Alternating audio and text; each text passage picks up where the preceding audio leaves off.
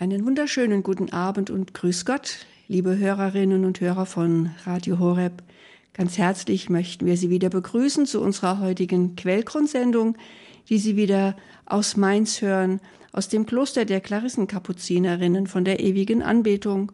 Und auch in diesem Jahr sind wieder am Mikrofon die Schwestern Maria Theresia und Franziska Katharina. Und da das Jahr noch so jung ist, erst zwölf Tage alt, möchten wir Ihnen allen doch noch gerne ein ganz reich gesegnetes neues Jahr des Herrn wünschen. Und für jeden neuen Tag wünschen wir Ihnen den, den Beistand des Heiligen Geistes, dass Sie das vom Heiligen Geist geschenkt bekommen, was Sie brauchen an diesem Tag. Und da dieses Jahr, wie ich schon sagte, noch so neu ist, möchten wir Ihnen gerne auch noch ein kleines Neujahrsgeschenk über das Radio übermitteln. Wir möchten an den Anfang dieser Sendung gerne ein paar Engelgedanken stellen, die wir Ihnen einfach schenken möchten und die dann auch überleiten zu unserem heutigen Thema, das da heißt der Engel des Herrn. Doch zunächst einmal ein paar Engelgedanken. Der Engel an der Pforte des Jahres. Ich sah den Engel an der Pforte meines neuen Jahres. Es war dunkel, und ich sagte zu ihm, ich weiß nicht, was mich erwartet, ich weiß nicht, was in diesem Jahr auf mich zukommt. Ich habe Angst. Gib mir ein Licht, dann kann ich alles ausleuchten, ich kann alles sehen und muss nicht so überrascht sein. Kannst du mir nicht ein Licht geben? Der Engel sagte zu mir, Leg deine Hand in meine Hand. Schenke mir Vertrauen Schenke Gott Vertrauen. Das ist besser als jedes Licht. Das ist besser als jedes Vorauswissen und alles sehen können. Schenke mir Vertrauen und gib mir deine Hand, dann kannst du sicher durch dieses kommende Jahr gehen.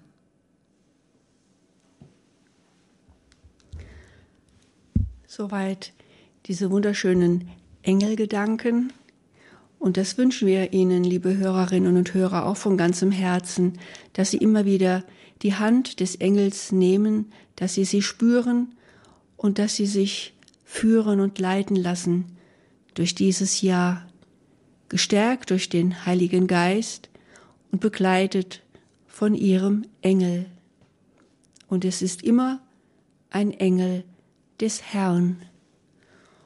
Und deswegen lautet unser heutiges Thema für die Betrachtungen aus der Klosterstelle der Engel des Herrn, das Angelusgebet.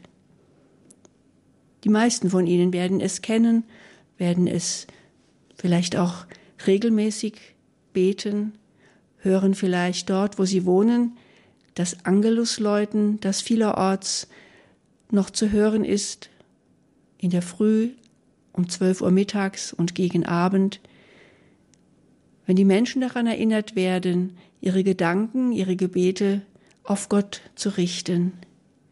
Am Morgen, am Mittag und am Abend. Es ist ein wunderschöner Brauch, der vielerorts auch praktiziert wird und der dem Tag ein Stück weit auch eine Struktur gibt, vor allem wenn man eben nicht in einem Kloster lebt und regelmäßig durch die Glocke zum Gebet gerufen wird in die Kapelle, wenn man einen Alltag hat mit Arbeit, mit Familie, da ist es gut, wenigstens dreimal am Tag kurz den Kopf zu heben, die Seele, das Herz zu heben und auf Gott zu schauen sich auf ihn auszurichten. Das muss gar nicht lange sein.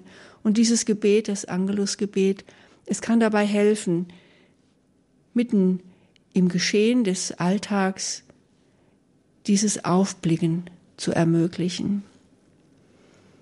Ich habe mal ein wenig nachgeschaut, wo diese Tradition herkommt des Angelusgebetes.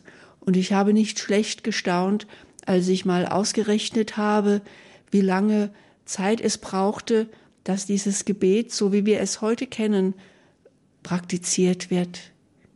Und es hat ja tatsächlich 300 Jahre gedauert, bis sich dieses, dieses Gebet so herausgebildet hat, wie wir es heute kennen.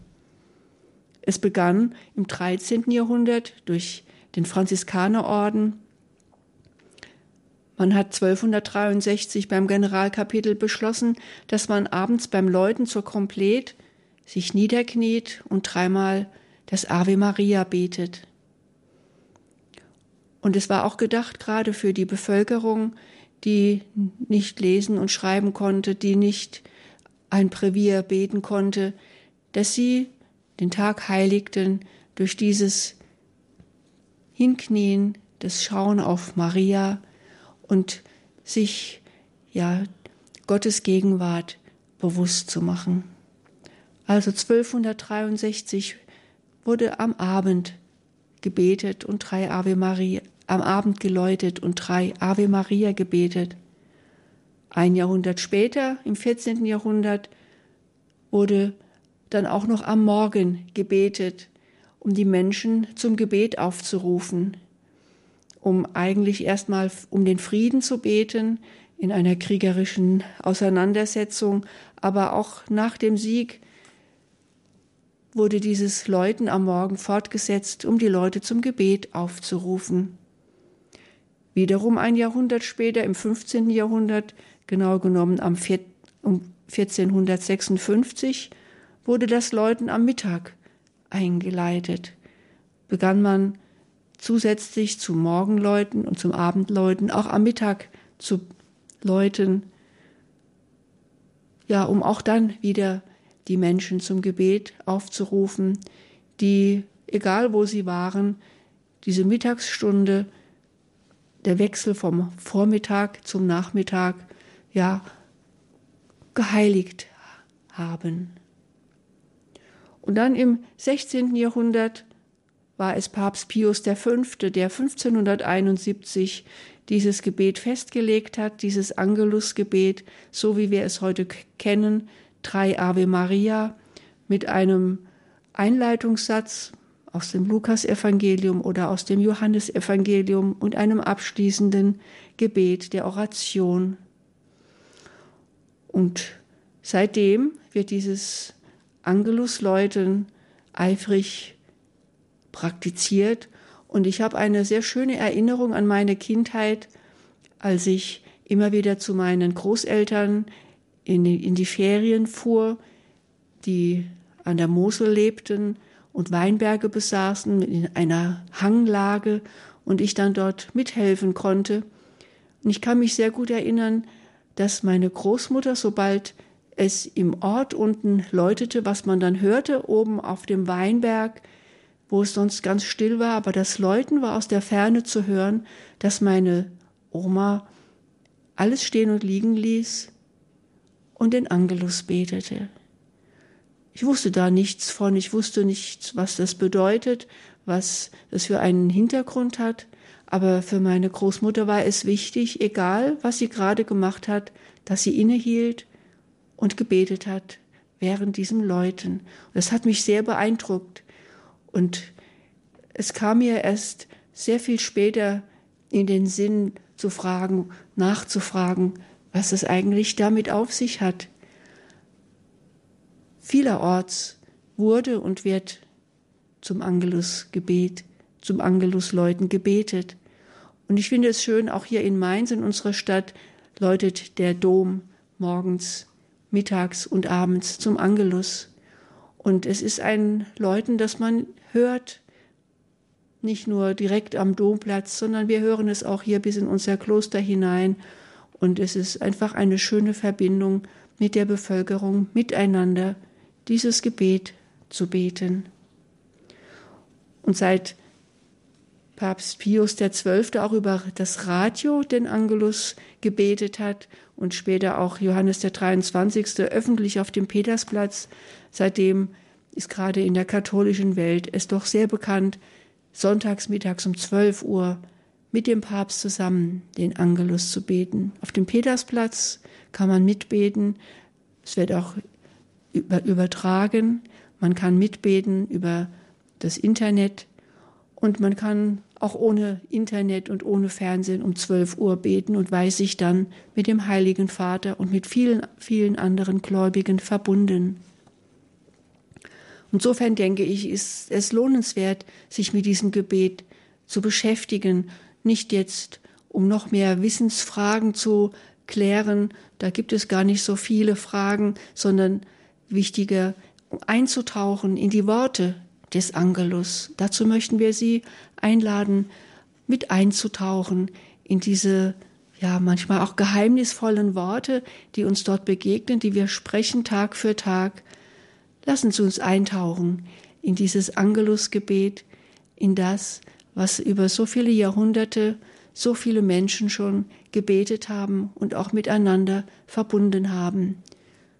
Und bevor wir damit beginnen, lassen Sie uns ein wenig durch Musik einstimmen in dieses Meditieren.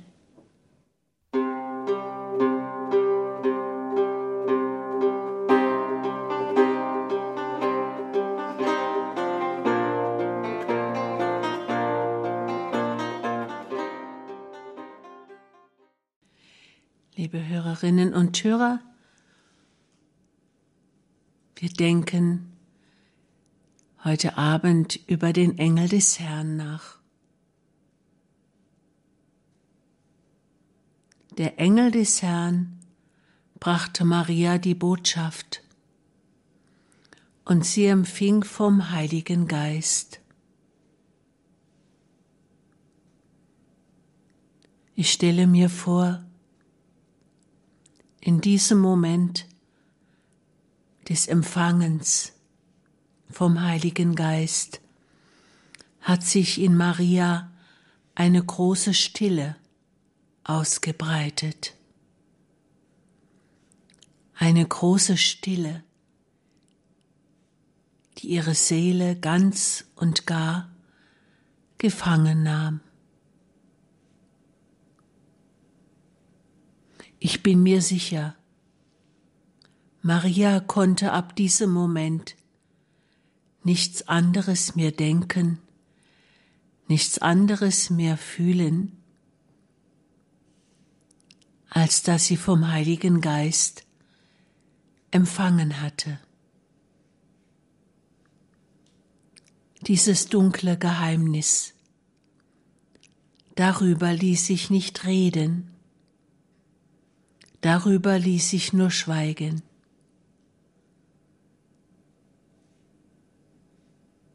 Maria, die voll der Gnade war, sie war diejenige, die Gott auserwählt hatte, um dieses große Geheimnis zu empfangen.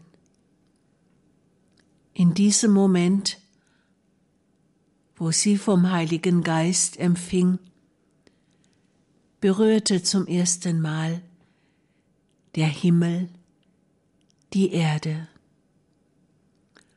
Gott selbst, der bis dahin immer nur Propheten geschickt hatte, um sein Wort zu verkünden,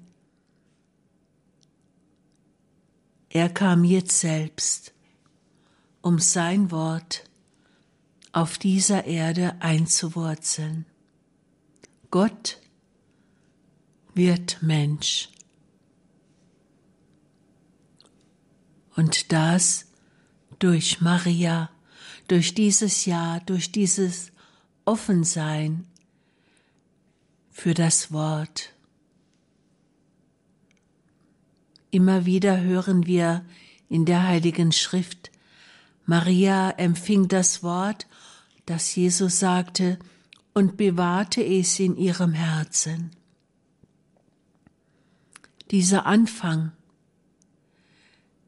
dieses berührend von Himmel und Erde, das hat Maria im Herzen empfangen. Sie hat gefragt, wie soll das geschehen?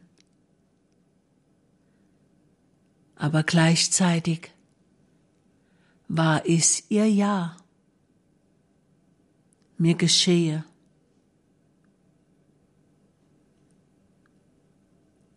Maria, sie konnte nichts anderes mehr denken. Von diesem Moment an war sie ganz und gar in ihren Gott versunken, war sie ganz und gar in ihm daheim, in dieser Mitte der Ewigkeit. In einem theologischen Gebet von Romano Guardini heißt das, Deine stille Ewigkeit ist dort, wo du, o Vater und du, o Sohn, einander nahe seid in der Innigkeit des Heiligen Geistes. In dieser Stille ist deine Liebe und dein Friede. In ihr ist deine Heimat, o seliger Gott, o selige Dreifaltigkeit. Und Maria hat nun dieses Geheimnis empfangen. Für uns ist es ein großes Geheimnis, wie der dreifaltige Gott anwesend ist auf dieser Erde. Denn wo der Sohn ist, da ist auch der Vater. Und in beiden ist der Heilige Geist, die Innigkeit des Heiligen Geistes, der die Liebe ist und die Dreifaltigkeit in dieser innigen Liebe vereint. Für uns Menschen können wir eigentlich gar nicht beanspruchen, dass wir dieses Geheimnis jemals mit unserem Verstand, mit unserem Wissen durchdringen können. Es ist die Gnade, die Gott uns Menschen geschenkt hat in der gnadenvollen Jungfrau Maria. Maria, wie mag es dir gewesen sein, diese Überschattung des Geistes zu empfangen, zu wissen, dass was dir geschenkt wird, was aus dir geboren wird, ist vom Heiligen Geist.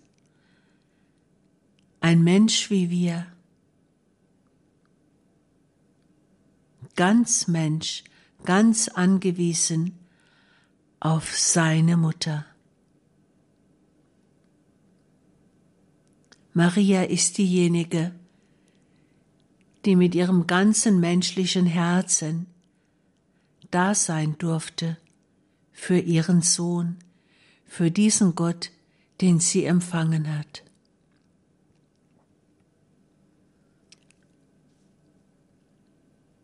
Der Engel des Herrn brachte Maria die Botschaft, und sie empfing vom Heiligen Geist.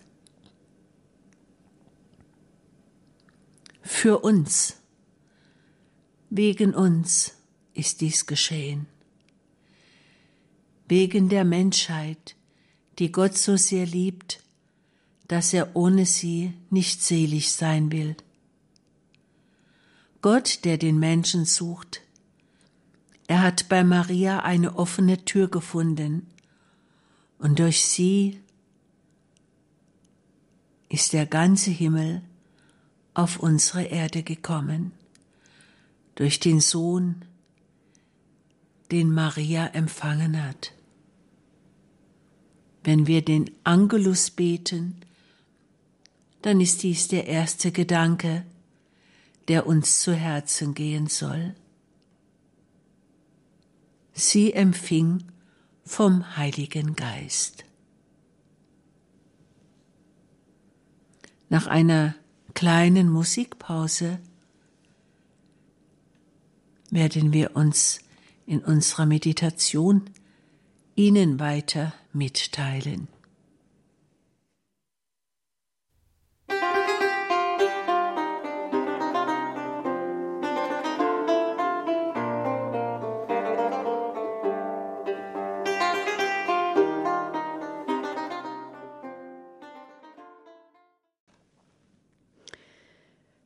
Nach der ersten ja, Betrachtung des Angelusgebetes.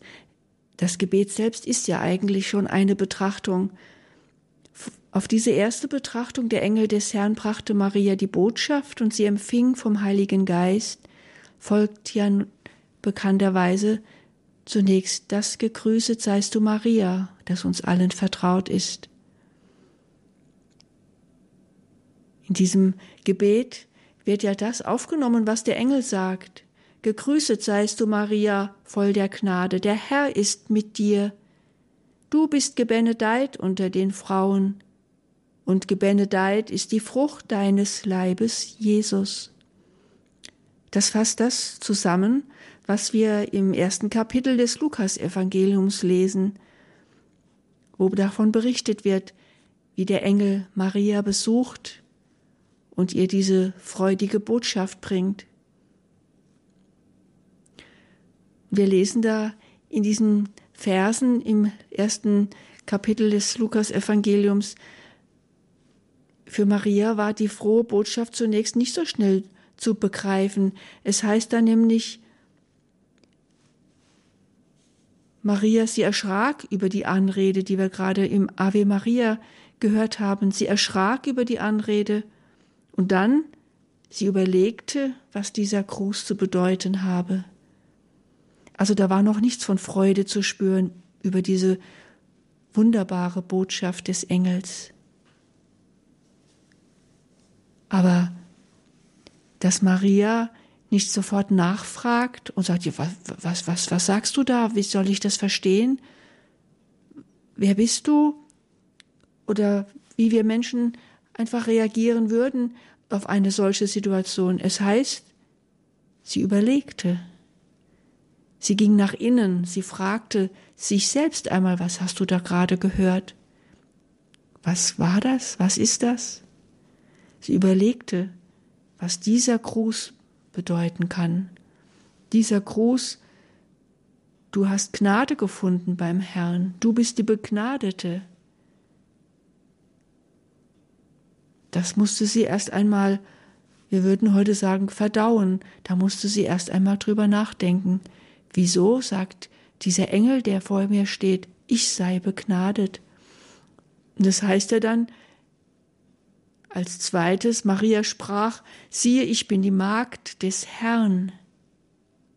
Ich bin die Magd. Wie soll ich begnadet sein? Ich bin die Dienerin des Herrn. Ich bin doch nicht die große Begnadete. Und der Engel sagt, fürchte dich nicht. Welch ein wichtiges Wort. Wir hören es in der Bibel immer und immer wieder, fürchte dich nicht. Dieses Wort, es reicht 365 Tage lang. Nun haben wir dieses Jahr ein Schaltjahr, aber auch an dem 366. Tag brauchen wir uns nicht zu fürchten, denn Gott ist da. Gott ist da und der Engel sagt ausdrücklich zu Maria, für Gott ist nichts unmöglich. Und ich meine, so empfinde ich es, dass dieses Wort, für Gott ist nichts unmöglich, Maria öffnet, Maria frei macht von ihren Bedenken, von ihren Überlegungen, kombiniert mit diesem ersten Wort, das der Engel sagt, fürchte dich nicht, kombiniert mit diesem nicht fürchten müssen, kann Maria aussprechen, mir geschehe nach deinem Wort. Maria, sie, sie bezeichnet sich selbst als Magd, als Magd des Herrn. Sie dient Gott, sie möchte Gott dienen mit ihrem Dasein und damit auch dem Heilsplan dienen. Und wenn der Engel sagt, für Gott ist nichts unmöglich, dann glaubt sie ihm und sie glaubt, dass sie Gott dienen kann und dienen darf. Ja, dass Gott möchte, dass sie ihm dient, auch wenn diese Botschaft doch jedes Vorstellungsvermögen übersteigt. Aber allein das Wort fürchte dich nicht, für Gott ist nichts unmöglich. Das lässt Maria das aussprechen, was wir dreimal am Tag immer wieder beten. Maria sprach, siehe, ich bin die Magd des Herrn, mir geschehe nach deinem Wort.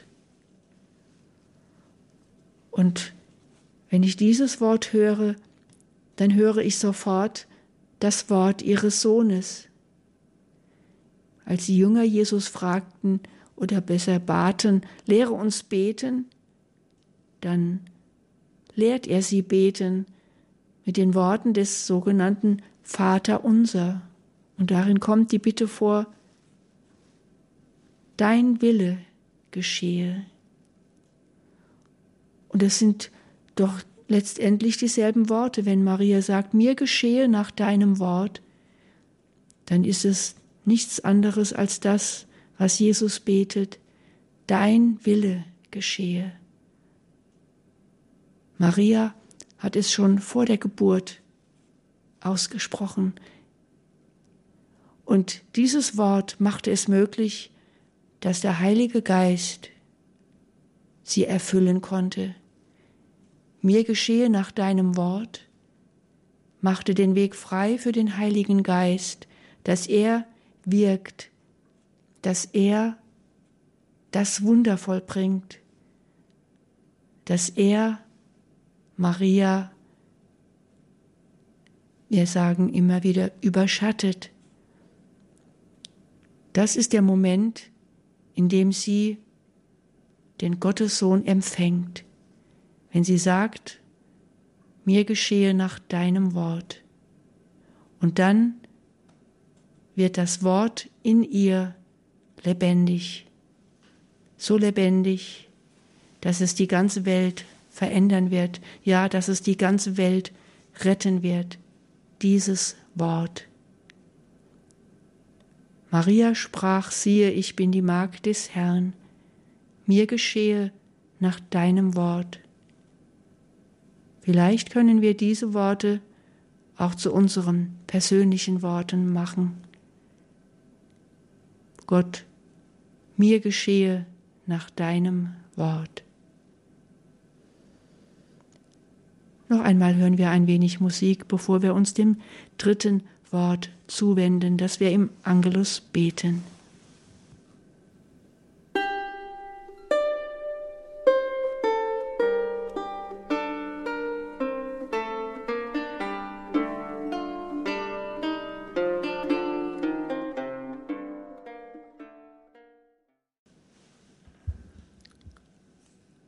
Und das Wort ist Fleisch geworden und hat unter uns gewohnt. So formuliert es der heilige Johannes. Das Wort ist Fleisch geworden und hat unter uns gewohnt. Ein Wort, das man berühren kann, das man anfassen kann. Maria ist die Erste, die dieses Wort berühren durfte. Und ich stelle mir bei aller Armut in einem Stall, bei aller Armut stelle ich mir die Freude Mariens vor. Die Freude, die Gottesmutter zu sein. Maria wusste, dass dieses Kind, das sie nun in den Armen hielt, das sie gestillt hat. Sie wusste, dass es durch das Wirken des Heiligen Geistes in ihr entstanden ist, dass dieser kleine Mensch, der nun auf sie angewiesen war,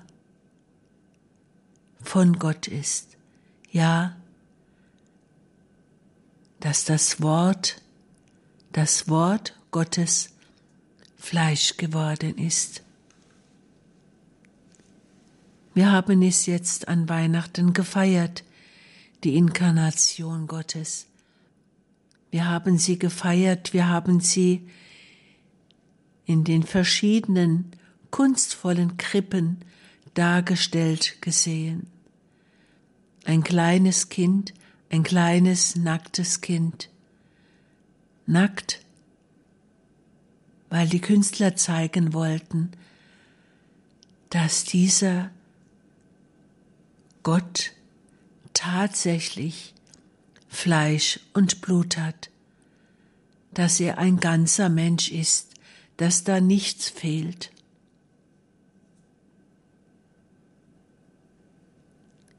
Für mich ist es wirklich eine Betrachtung wert, immer wieder daran zu denken, mit welch liebendem Herzen, mit welch frohem Herzen Maria dieses Kind in den Armen hielt, dass sie sich Tag und Nacht um diesen kleinen Jesus sorgen musste, denn es fehlte ihm ja nichts am Menschsein. Wir glauben es ja, dass er wahrer Gott und wahrer Mensch ist.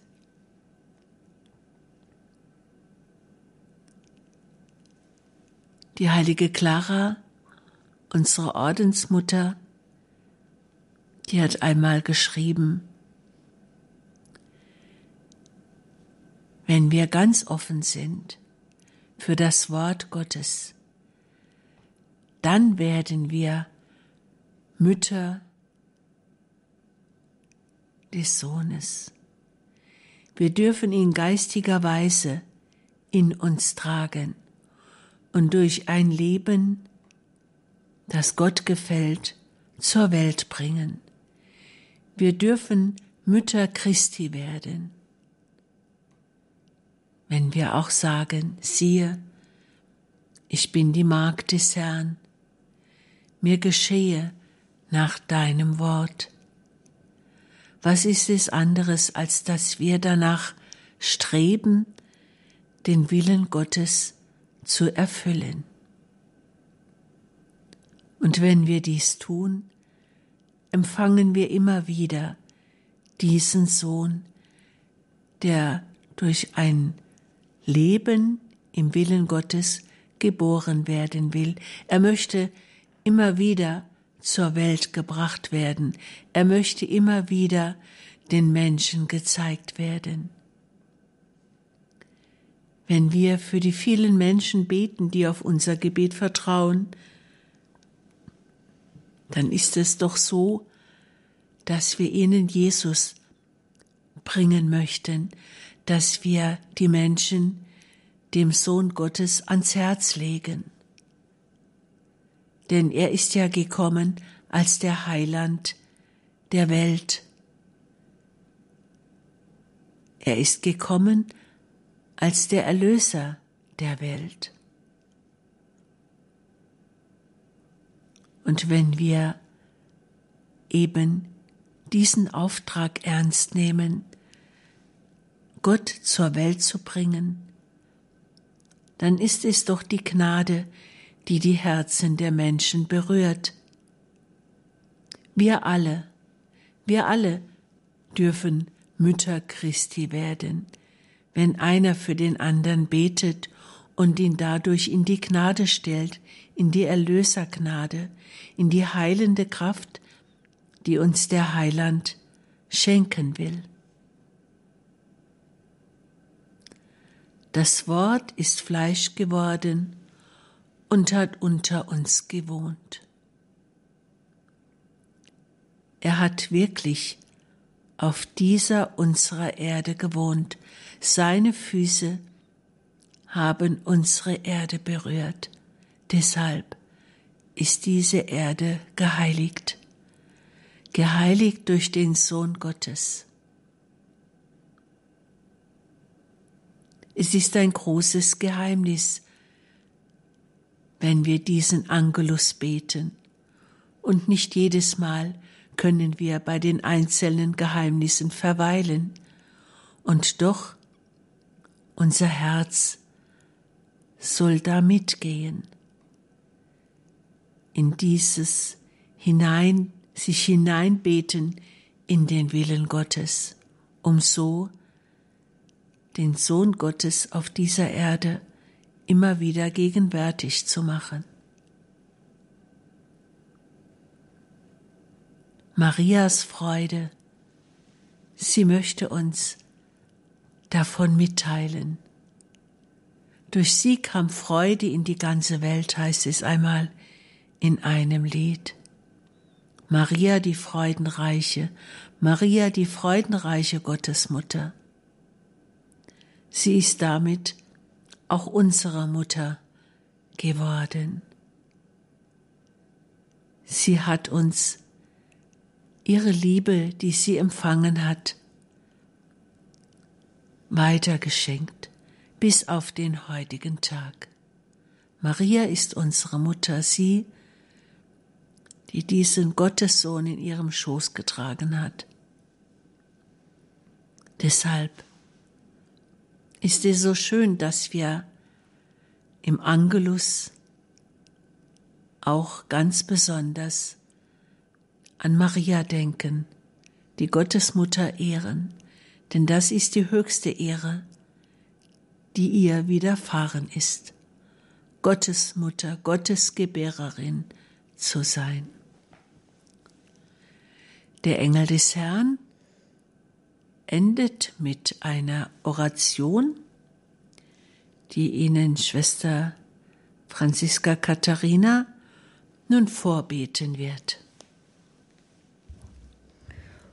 Und mit dieser Oration möchten wir uns für heute von Ihnen verabschieden. Wir hoffen, dass Sie diese Gedanken zum Engel des Herrn Sie vielleicht neu motivieren können, den Angelus mitzubeten, wenn viele Menschen auf der ganzen Welt morgens, mittags und am Abend dieses Gebet sprechen. Aber nun beten wir noch den Abschlussgebet des Angelus und verabschieden uns damit aus dem Kloster der Klarissenkapuzinerinnen von der ewigen Anbetung in Mainz. Allmächtiger Gott, gieße deine Gnade in unsere Herzen ein durch die Botschaft des Engels haben wir die Menschwerdung Christi, deines Sohnes, erkannt. Lass uns durch sein Leiden und Kreuz zur Herrlichkeit der Auferstehung gelangen. Darum bitten wir durch Christus, unseren Herrn. Amen. Amen.